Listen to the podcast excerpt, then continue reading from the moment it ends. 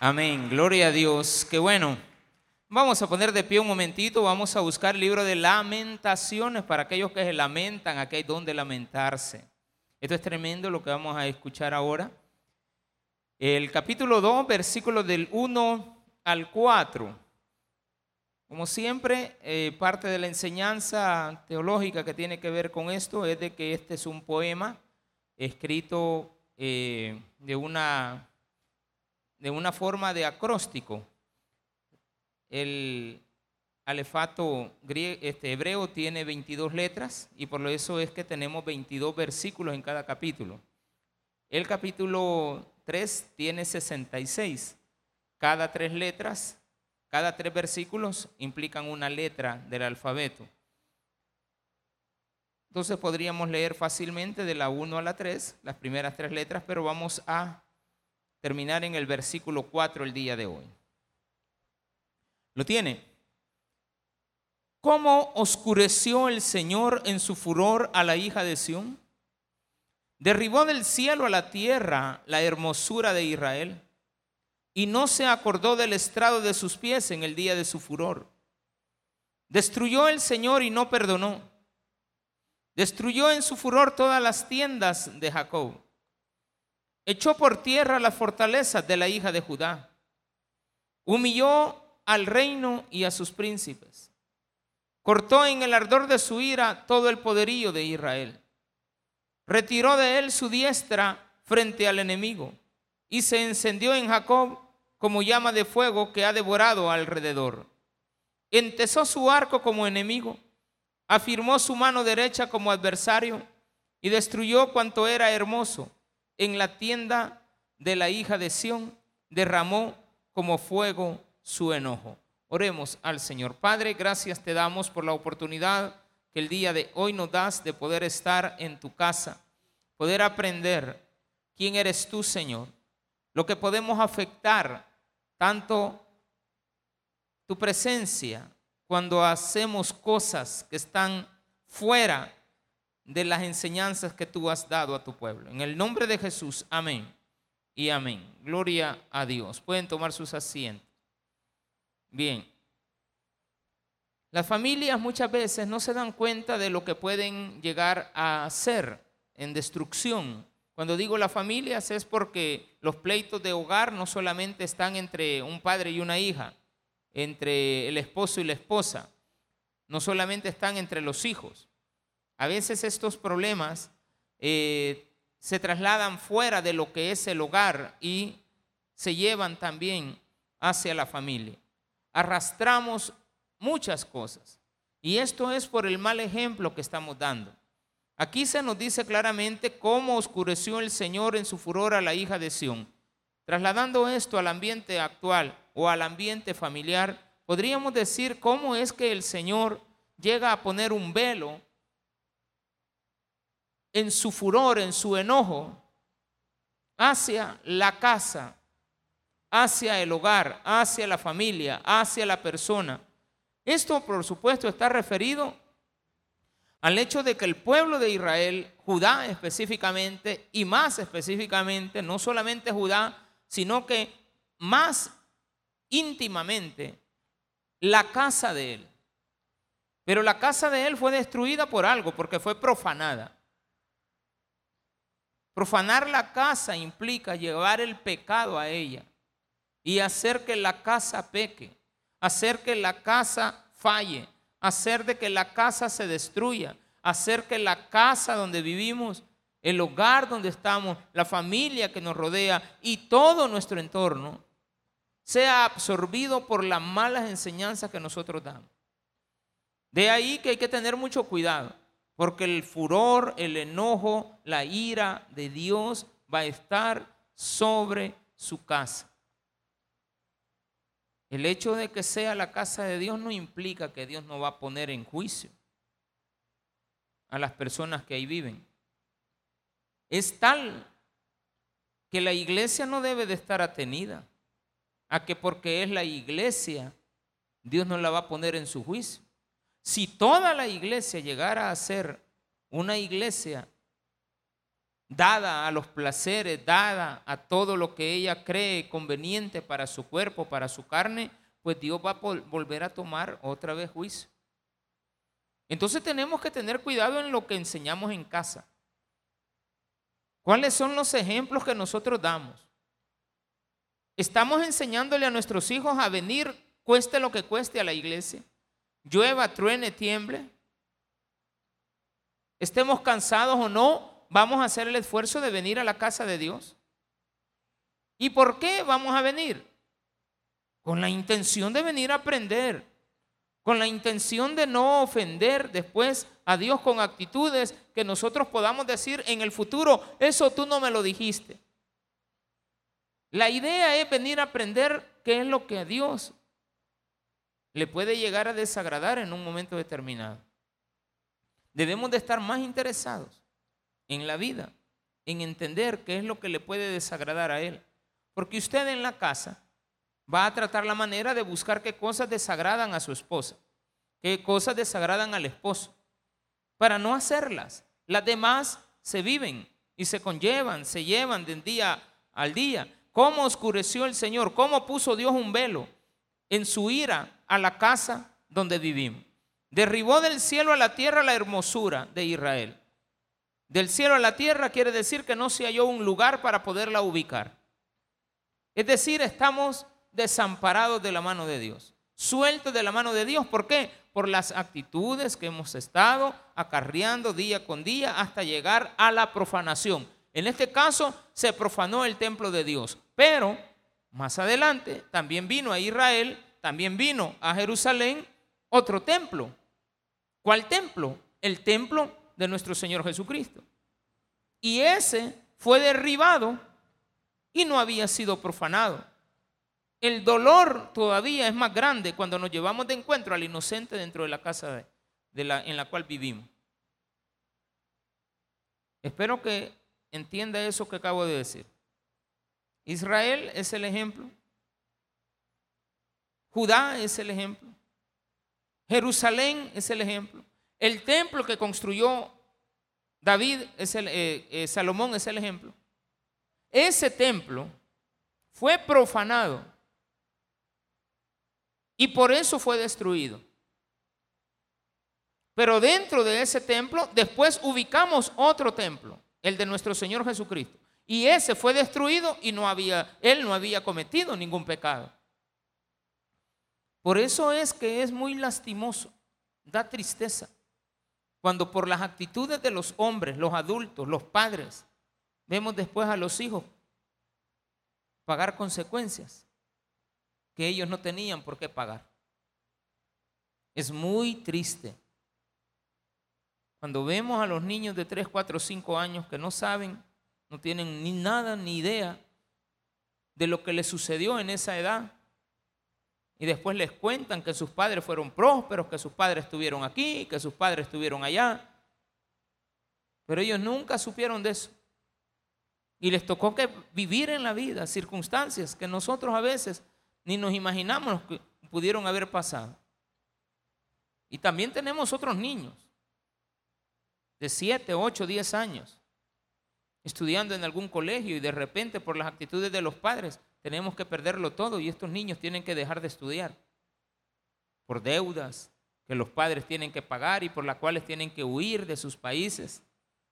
Tienen que salir no porque son perseguidos, no porque este, eh, aquí en el país alguien los ha amenazado.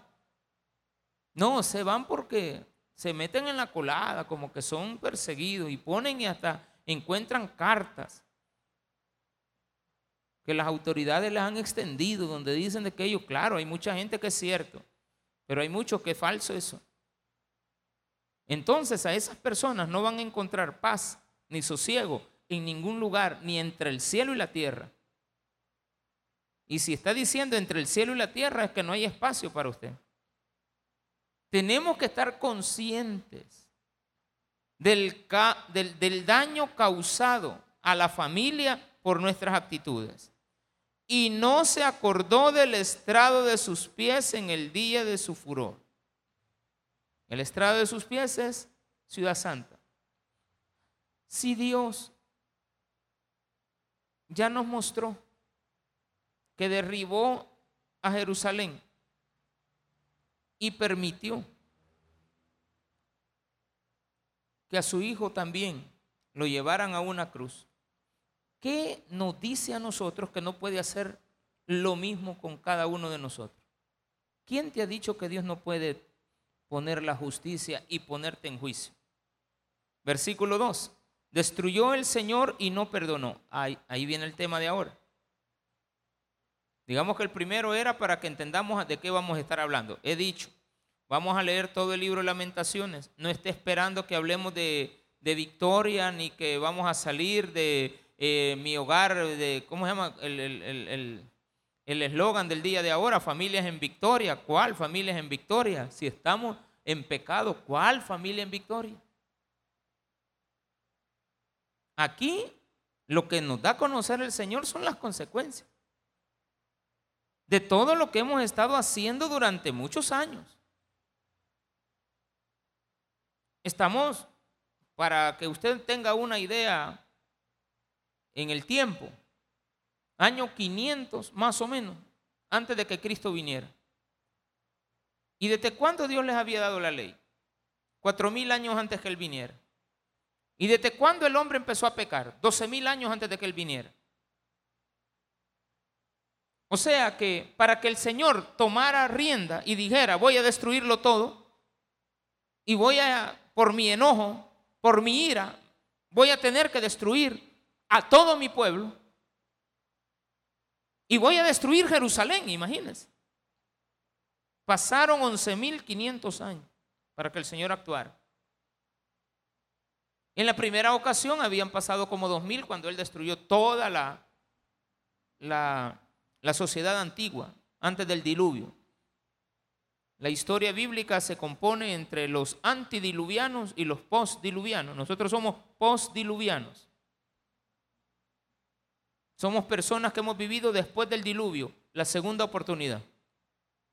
Volvimos a comenzar. Ocho personas en el mundo, no había nada. Ocho nada más. Y de esas ocho empiezan otra vez a profanar, a profanar y a profanar. Y Dios dando mensajes, provisiones. Después de Noé sabemos que Moisés es después de Noé. Y por lo tanto la ley viene después. La ley no está antes. Después de Noé viene también Abraham. ¿Y cómo se vivió en la época de Abraham? Lo mismo. Sodoma y Gomorra, lo mismo, después de Abraham, después del diluvio. Y el Señor ha venido destruyendo a las naciones extranjeras, ha venido destruyendo al vecino de enfrente, ha venido destruyendo al que está enfrente de ti, pero que no es nada con él. Pero ahora el problema es con nosotros. Destruyó a Jerusalén. Y dice, destruyó el Señor que quede claro quién ha sido. Y no perdonó.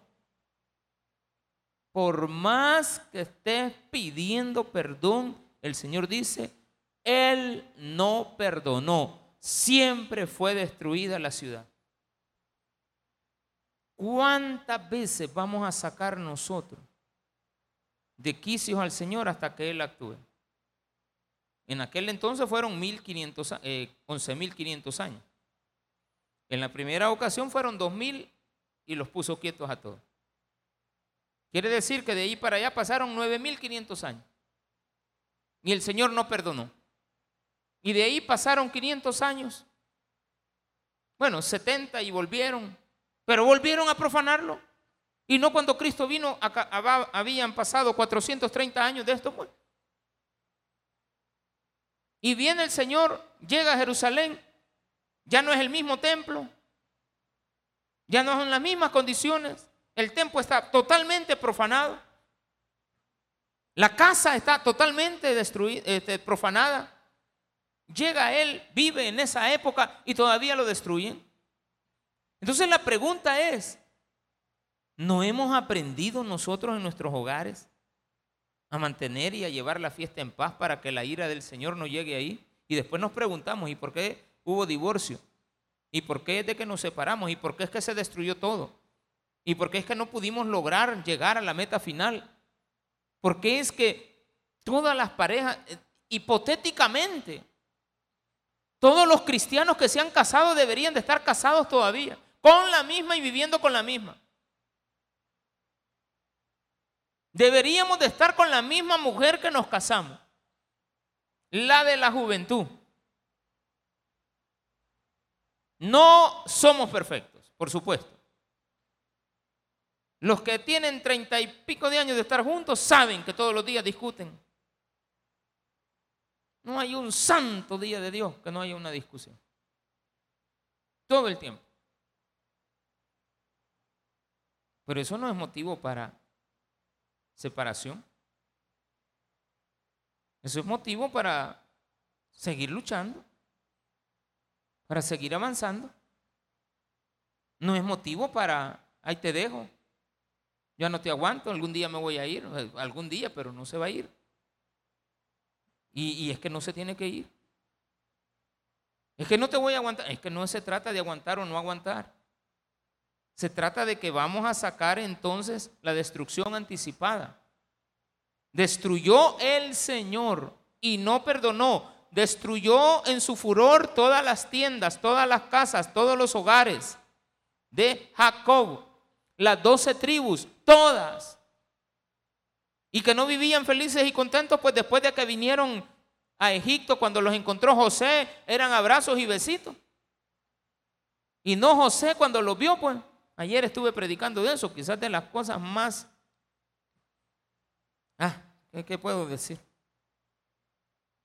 De las escenas más tristes, llenas de dolor, pero que en un momento determinado se convierten en un gran gozo, pero no de parte del pecador, sino que de parte de Jesucristo. Si usted vino ayer, domingo a la tarde, ¿quiénes vinieron de los que están? Levante la mano. Uno. Bueno, entonces las dos, la mayoría no. Me voy a salir un poquito, pero para que entendamos qué es esto. José, usted sabe que salió de Egipto y después llegó a ser el faraón. Cuando llegó a ser el faraón, sus hermanos llegaron y él los identificó. Los identificó y les empezó a poner trampas, pruebas. Los volvió a someter al mismo pecado que habían cometido, al pecado de haber vendido a su hermano, la destrucción ellos, para ellos de su hermano, porque su hermano les estorba, porque su hermano les dice la verdad. Porque su hermano no les oculta lo que ellos son, porque se los dice. Ustedes son personas que no andan caminando bien. Y le llegaba a decir al papá, tus hijos no andan caminando bien. No son lo que tú dices. Y llegó y le va a andar a buscármelos pues. Lo encontraron y lo venden y después le dan por muerto al papá. Ellos llegan de regreso, aparecen y ¿qué es lo que hace él? Les pone prueba, vayan a, es cierto que, el, bueno, y mire, y el padre de ustedes todavía vive. Era el padre de él. El padre de ustedes todavía vive. Bueno, sí, tenemos a mi padre y tenemos un hermano que no lo encontramos. Y mi padre tiene otro hijo. Él se alegró cuando yo decir tiene otro hijo. Entonces viene, les pone ahí un dinerito y más adelante lo dicen, bueno, ustedes se llevaron el dinero. Y retienen a uno, a Simeón se van de regreso y después regresan. El papá le, no, yo no puedo dejarlos irse con, con Benjamín, pero llévenselo pues y me lo traen de regreso. Ya cuando llega, él dice, bueno, yo sé de que Benjamín es la, la carta aquí de juego. Y le pone la copa de él en, la, en el saco donde van los alimentos y al ratito vuelve a hacer lo mismo, los alcanza. ¿Qué esperaba José? Arrepentimiento. A ver si realmente te habías arrepentido. Pero no, nosotros estamos llegando a cada rato donde la señora, llegamos con los papás, me arrepiento, los hijos y cualquiera. Todos decimos que nos hemos arrepentido, pero volvemos a hacer las mismas cosas. Pero en esta ocasión llegó José y los sienten maicillo y les pregunte, ¿vive nuestro padre? Cuando dijo él eso, vive aún nuestro Padre. Y él le dice, soy José. ¿Quién se echó a llorar? Cuando descubrió que se habían arrepentido porque Judá le dijo, no podemos volver a hacer llorar a nuestro Padre. porque ya le hemos causado una vez un gran dolor. Nosotros, los hermanos, habían vendido al hijo y se lo habían dado por muerte. Los hermanos, hijos del mismo padre. No fue un desconocido, un vecino, no, los hijos. Cobraron. Entonces José sabía todo eso. Lo que no sabía si su padre estaba vivo. Y cuando le dice, bueno, vamos a hacer esto, a sus mayordomos ellos regresan. Y les hace las preguntas y él ve arrepentimiento genuino. ¿Por qué? Porque le, vio, volvió a poner el mismo pecado para ver si ellos habían cambiado. Tú veniste, eras una persona futbolera que solo viendo partidos de fútbol pasaba. Bueno, te conviertes a Cristo. Cuando ya estás convertido, Dios te vuelve a poner partidos. A ver qué haces. Si prefieres los partidos, por venirlo a ver a Él. Si prefieres el partido, no has cambiado. Sigues siendo el mismo pecador de antes sin arrepentimiento. Pastor, usted me está diciendo ahí que yo no he aceptado a Cristo. Sí, eso te estoy diciendo, que no has aceptado todavía a Cristo. Si te volvemos a poner la misma pacheguaro y lo vuelves a agarrar después de que has aceptado a Cristo, entonces Dios te está poniendo enfrente. Lo mismo. Porque le volvió a poner la condición. Dejan a su hermano menor y vuelven a su padre y le dicen que este muchacho es mi siervo y no lo van a volver a ver. Y ellos dicen, no, no vayas a hacer eso. Le dijeron al faraón, no hagas eso, faraón, mejor déjame a mí. Y que mi padre vuelva a ver a su hijo, yo me hago cargo tómame a mí. Se echa a llorar quién? José. ¿Quién es el que llora cuando nos arrepentimos?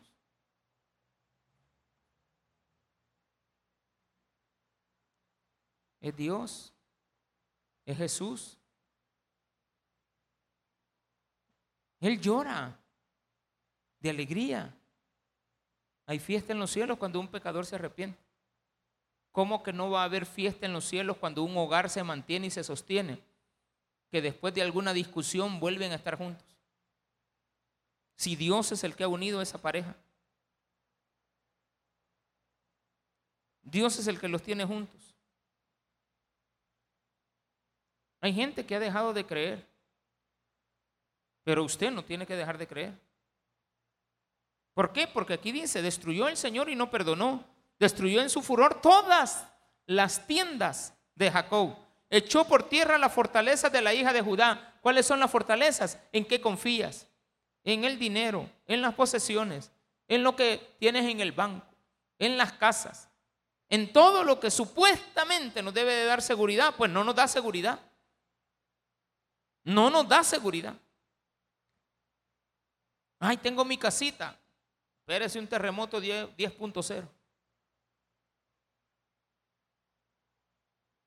Usted la acaba de terminar. Viene un terremoto, 10.0. Lo más que hemos logrado aquí en El Salvador es 7.6.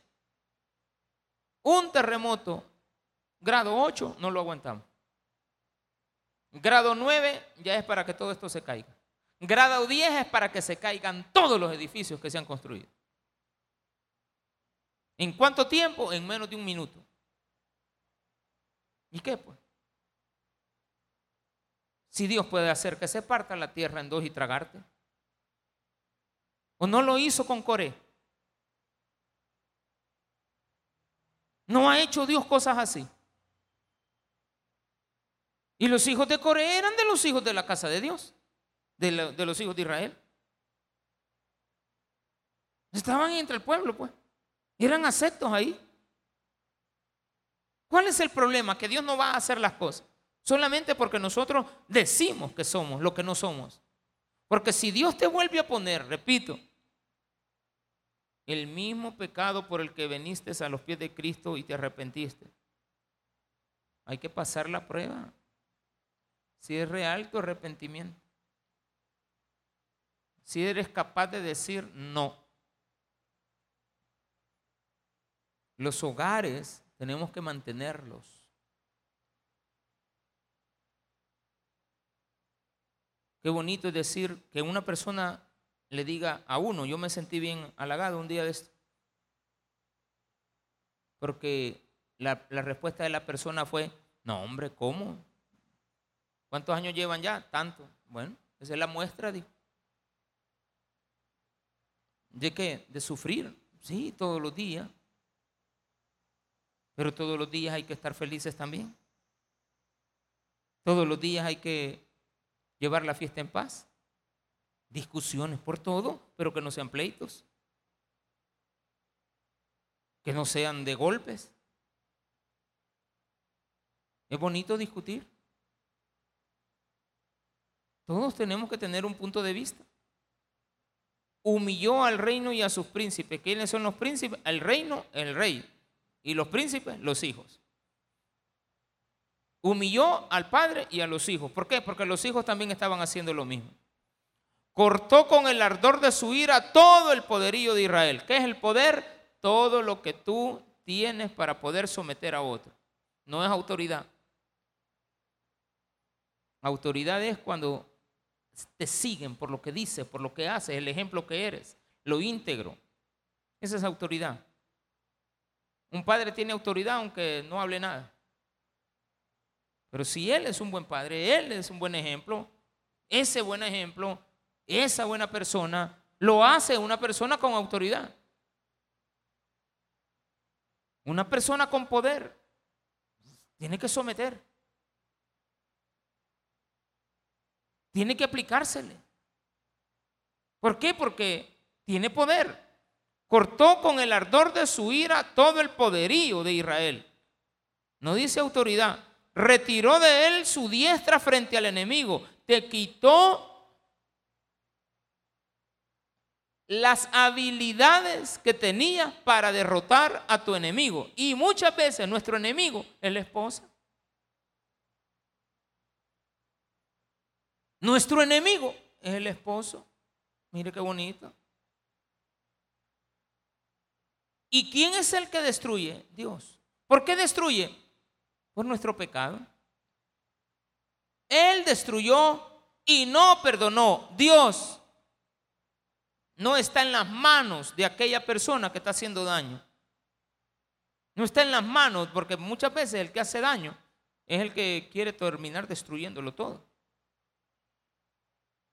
El que hace daño muchas veces es el que tiene el poder. Ejemplo.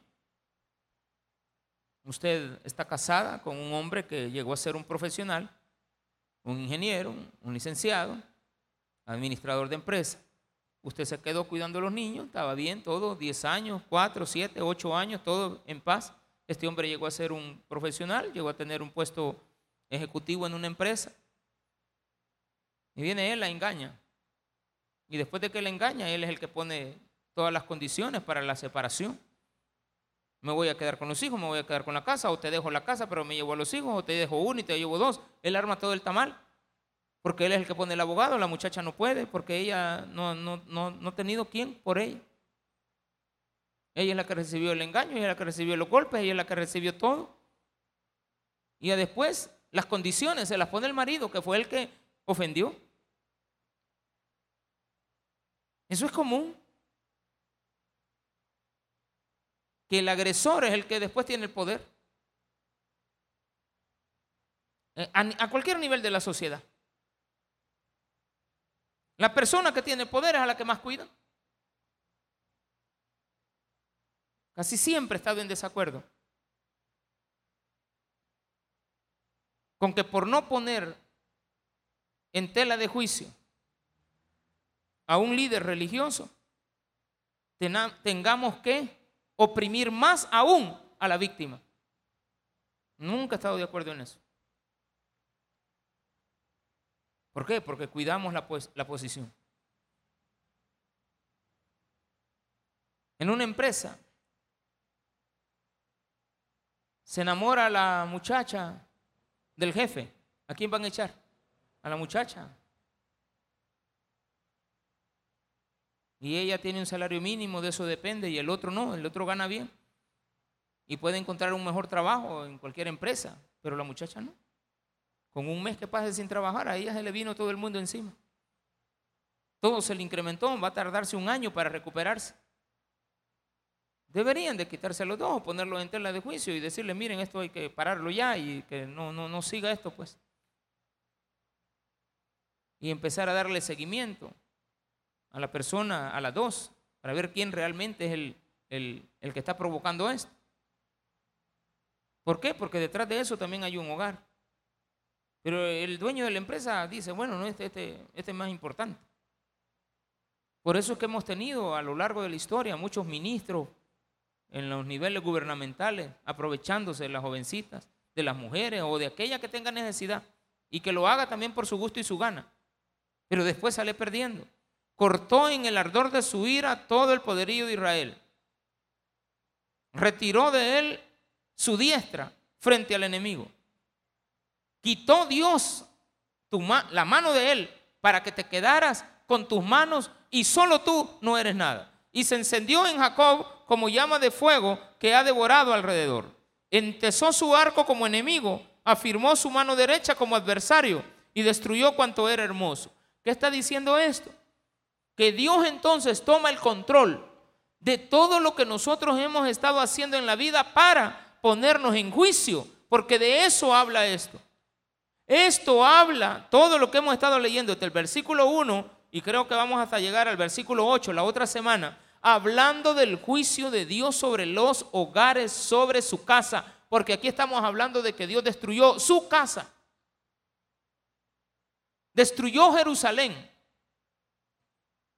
Destruyó su templo. No le importó. Derribó a Israel. Mandó a Nabucodonosor y le dijo, andad, tráemelos todos. Y llévate los presos. Allá se fueron hasta Jerusalén, de Jerusalén a Babilonia. Porque el versículo 5 dice, pero esto lo vamos a ver la otra semana. Bueno, lo podemos ver ahora, creo. Vamos a ver si vamos bien con el tiempo. Entesó su arco como enemigo, afirmó su mano derecha como adversario y destruyó cuanto era hermoso. En la tienda de la hija de Sión derramó como fuego su enojo. ¿A dónde fue a derramar su enojo? A tu casa. A mi casa a la casa de él, a la casa que él había levantado, a Jerusalén. No fue al vecino, no fue al país vecino, no fue a Guatemala, fue al Salvador. Fue a Jerusalén, no, no fue en el Líbano. Los israelitas se creían la nane Tarzan.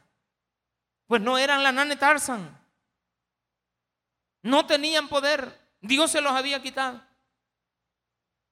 La gloria de los tiempos de Salomón ya no existía. Porque incluso en los tiempos de Salomón hubo pecado. Dios se lo llevaba acumulado. ¿Cuántas mujeres tuviste? Mil. Bueno, no hay problema. Sigamos. Que siga tu hijo gobernando. Ajá, ¿y vos qué vas a hacer, Roboán? Miren, quítenos los impuestos. No, hombre, pongámosle más. Está bien, ponerle más impuestos, pero ya, va, ya vas a ver lo que... Ya nos vamos a arreglar. Ya vamos a hacer cuenta. Toda la vida Dios ha estado poniendo en juicio a la gente, pero la gente no quiere entender. Todo el tiempo. Nosotros creemos que Dios, como no vemos el fuego consumidor de un solo, como no vemos el rayo que nos cae cuando acabamos de hacer las maldades, creemos que Dios es misericordioso. Ay, de la que me he salvado. O sea, que yo con todo lo que he hecho, yo no debería ni estar vivo. Hasta así como con orgullo lo decimos. ¿Y por qué anda contando eso? Ay, para lo que yo he hecho. Es que realmente Dios es bueno. Ah, eso es lo que tú dices. Espérate.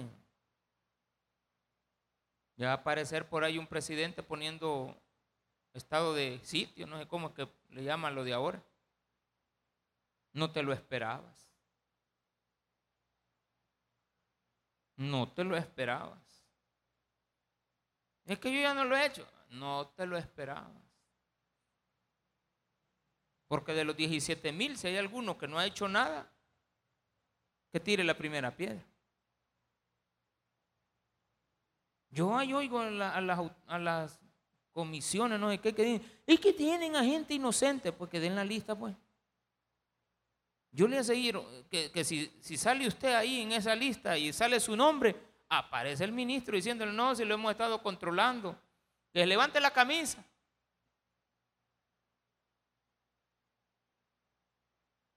Tremendo es eso. O sea, la historia de nuestro pasado, mire, mejor quédese callado. Mejor quédese callado. Usted debe de, tener convicción. Usted debe de ser una persona segura de lo que quiere. No sé si le, a mí me causó gracia. Ayer entrevistaron al ministro de, de, la defensa, es el, de la Fuerza Armada. Dice, cuando yo era joven, digo, porque le preguntaron, mire que están capturando gente inocente. Usted dice que es inocente. Cuando yo era joven, dice, y él es bien delgadito, ya me lo imagino más bicho. Y que tenía como 18 años, que era pelo largo, que era, era peludo, pues. Yo usaba el pelo largo y la policía, el, soldado me paró. Y ya cuando me paró, pues ya me puso como lo pone. Y él dijo, Dice, él dice que él estaba muy convencido que el siguiente año él iba a entrar al ejército. Y dice que cuando lo paran, dijo él en su mente, yo no sé este por qué me está capturando si un día voy a ser su jefe. Imagine la convicción. Pero como no debía nada, Entonces, ¿qué él nos está diciendo? Cuando usted no debe nada. O sea, si usted está aquí ahorita, oyendo este sermón, o todos los que están aquí, no sé cuántos hay ahí, en esta, al menos en esta plataforma, y no sé en las otras cuatro cuántos habrán, pero yo lo veo una. Todos los que estamos aquí, yo también, y todos los que están allá sentaditos, los que están prestando atención y los que no están prestando. Todos los que estamos, sin excepción. Si no es con nosotros, no se siente ofendido. Si usted es inocente, usted no tenga temor que su casa no va a ser destruida. Si tiene cola que le pateen, va a decir, ay, gracias a Dios, Dios no, no me las ha cobrado. Yo le digo, así como le están aconsejando, vaya a sacar sus antecedentes penales.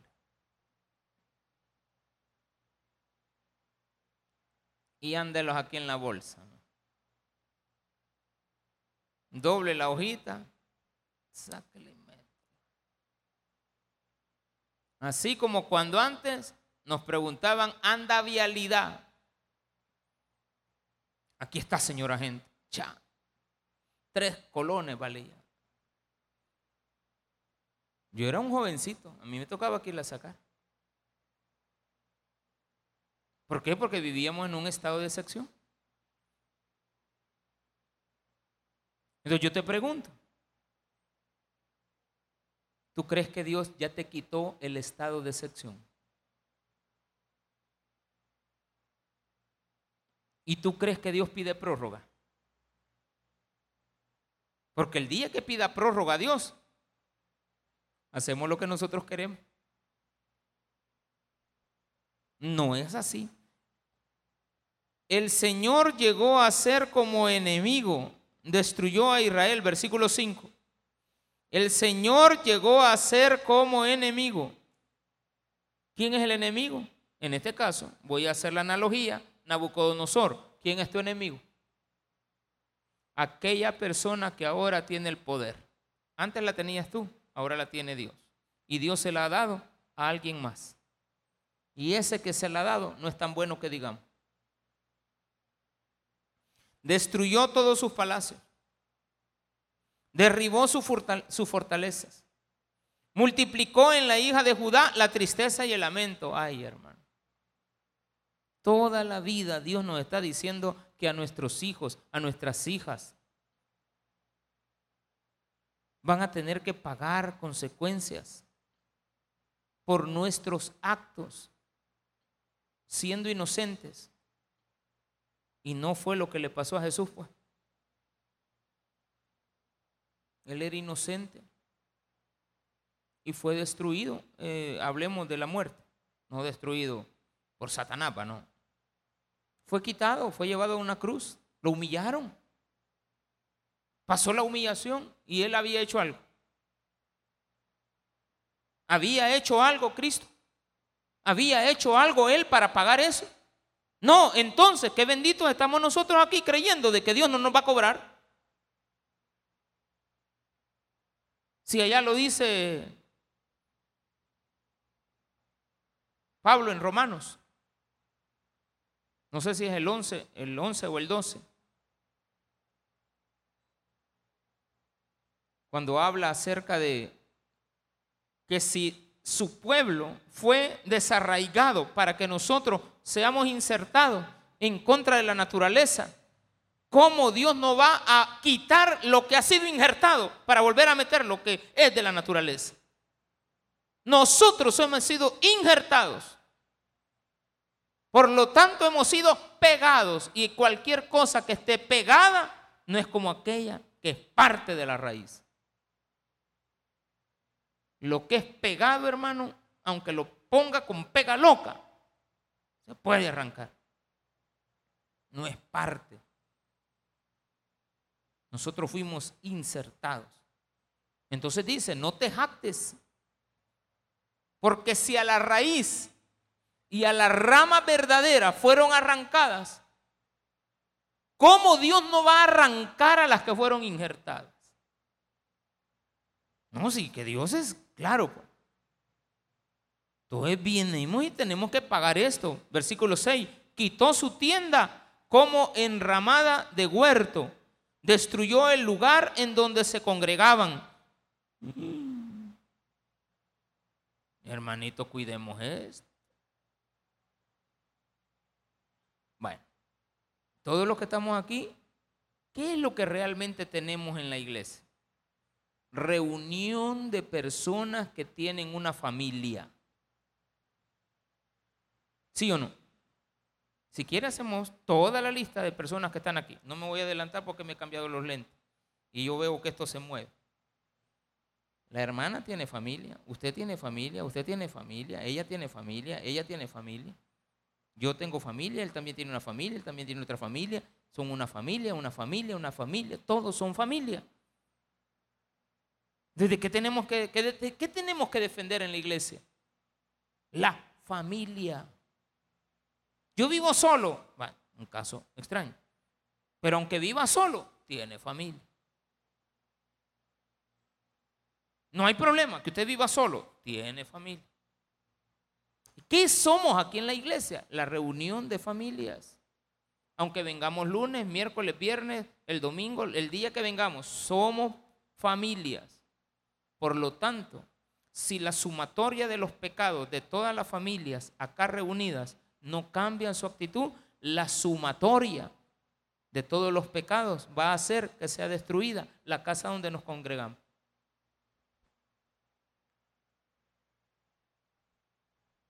Ese es un símbolo que aparece en matemática.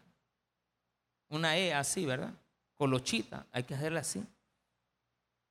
La sumatoria de X tal que X. La sumatoria de todos los números, desde el primero hasta el último, igual. Así lo va a poner. La sumatoria de todos los pecados de toda la familia nos va a dar como resultado juicio, destrucción. El buen comportamiento, réstele todavía no hay destrucción. ¿Por qué no nos destruye? Por los que se comportan bien todavía. No porque ya no hubiéramos ido.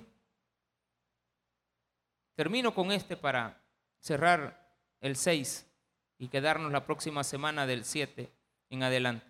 Quitó su tienda como enramada de huerto, destruyó el lugar en donde se congregaban. Jehová ha hecho olvidar las fiestas solemnes y los días de reposo en Sión. Y en el ardor de su ira ha desechado al rey y al... Ay, ya no, mejor hasta ahí lleguemos. Amén. Porque hasta yo me fui en cuenta ahí. Ya no me gustó, mejor hasta aquí lleguemos. Amén, hermano. Vámonos y mejor regresamos el otro lunes, porque eso de que ya tocó al sacerdote, al siervo de esta iglesia, no, hasta ahí. ¿Y por quién? ¿Por culpa de quiénes, hermano? Suya. Todos le echamos la culpa a los demás. Todos los pastores, mira cómo se limpian aquí. No, hermano. Aquí me vengo a confesar de que yo le he fallado a mi esposa.